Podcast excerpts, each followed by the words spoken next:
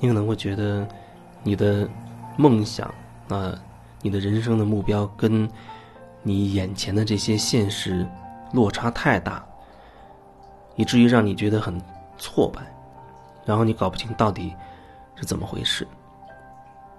那我想问的就是，您的所谓的远大的一个梦想也好，你的你的目标也好，那到底具体是什么呢？你是又是又是出于什么去设定了那样的目标呢？就像有人说，我要像某某某一样，要有亿万的身家，啊，要过多体面的生活，要有多大的成就。然后呢？你为什么？首先，你你为什么要有，要觉得那样的人生是你追求的？你真正追求的又是什么样的生活状态？而不是说，哦，你找一个很高大上的或者很举世瞩目的一个一个东西、一个人物，把它当成自己的人生目标、目的，当成自己的梦想。我觉得更多你要回到你自己，去看看你自己到底喜欢什么。你真正渴望的人生的这种生活的状态是什么样子的？就像有人他可能就是很喜欢那种那种田园式的这种生活状态，风吹麦浪，然后他走在田边，阳光洒在夕阳洒在这个麦浪上，一片金黄，他觉得非常的舒心，非常的愉悦。那你究竟想要什么样的？生活状态，或者说你心目当中是不是曾经对你的某一个生活场景，没有一个一个画面，你可以描述出来？比如你喜欢海上日出的感觉，不管那东西你是不是一定能够实现或者怎么样，你只说先创造出一个场景，而那个场景让你身在其中，你可以非常的享受。你可以让自己可以放松，可以觉得很轻松、很愉快。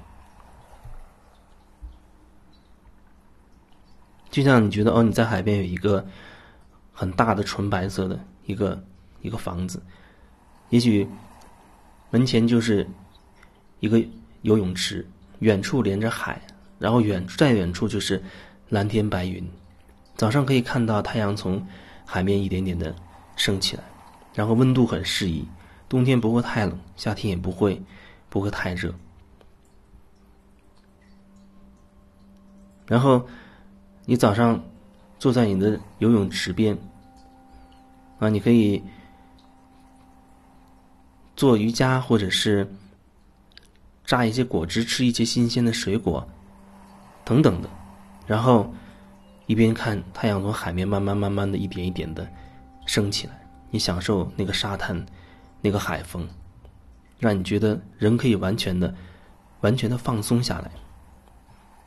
也许在你实际的生活当中，至少目前好像实现不了这样的状态。但我要说的是，你至少知道你渴望的那种感觉是什么。你要知道你想要的那种感觉。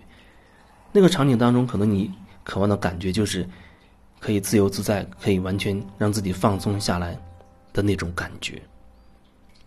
然后你可能会看到你实际生活当中，你做什么的时候会带给你那种感受。也许你在那儿听着一个自己特别喜欢的音乐，你很享受，你慢慢可以让自己放松下来。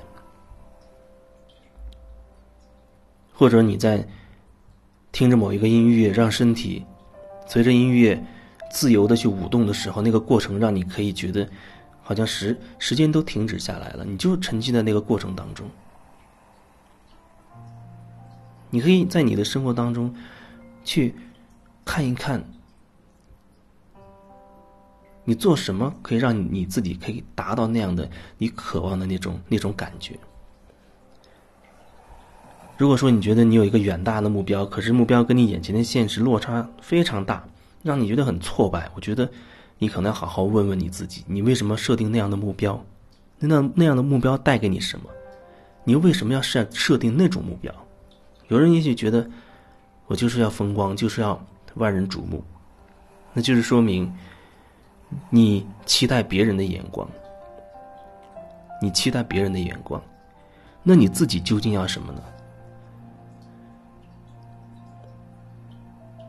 一个人不论他所谓再多厉害，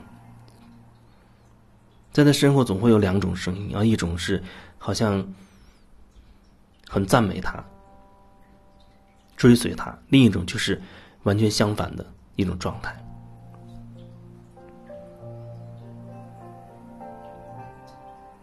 因为别人是用什么角度来审视你、来看待你，那取决于别人。那那层面你根本就没有办法去决定得了。可是，你可以决定你自己，你可以决定你自己要什么，你要做什么，你要说什么，做什么能让自己自己高兴、轻松、愉悦。在意别人的眼光，那么将来。就会因此会埋下很多问题的种子。你会活在别人的眼光里。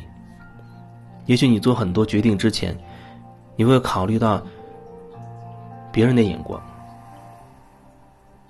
但是事情始终是两面的。你无论做的所谓的你再努力再出色，也会有人说你好，有人说你不好。无论你怎么做，都会导致这样的一个状态。有人支持，有人反对。那与其这样，你为什么不做回你自己？也许这对你来说有一个难题，就是你不知道到底什么叫做回自己。你觉得我做回自己，我就是要举世瞩目啊，我就是要大家都赞美我。我觉得别人赞美我，我这就叫做做回自己。但我想说，所谓的做回自己，都是跟别人的眼光没有关系，只跟你自己有关系。